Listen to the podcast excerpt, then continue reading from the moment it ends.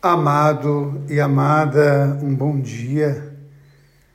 Nos colocar diante da liturgia da igreja, naquilo que ela nos convida a celebrar, é algo muito bonito. Quando nós olhamos para a linguagem da teologia, ela fala da encarnação do Verbo como a de Deus.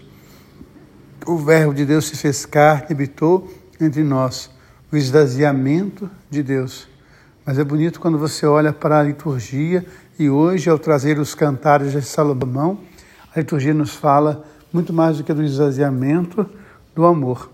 O canto de Salomão é o canto do amado e da amada, o canto de Deus e a humanidade, o canto de Cristo e da igreja.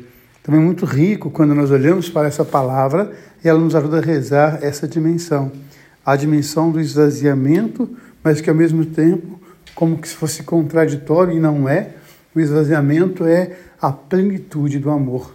O amado que busca a amada, como aquele poeta místico que vai dizer que não é o sedento que busca a água, que busca a fonte, mas é a fonte que busca o sedento, é a água que busca o sedento.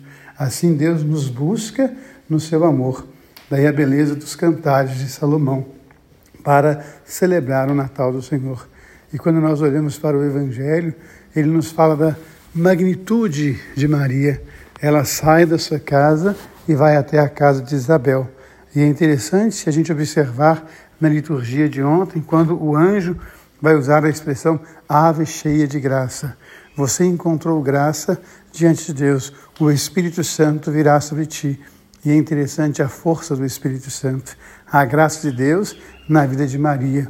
Por isso eu acho tão precioso um título que a igreja dá a Maria, Nossa Senhora das Graças, a Mãe das Graças. E Maria, quando vai à casa de Isabel, é muito bonito Lucas quando vai dizer: Isabel se encheu do Espírito Santo. Ela se encheu daquela graça com a qual Maria fora acumulada.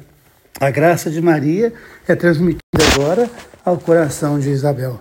A gente possa então se colocar nesse tempo que ainda nos falta para celebrar o Natal, diante da graça e do amor de Deus. Que o esvaziamento de Deus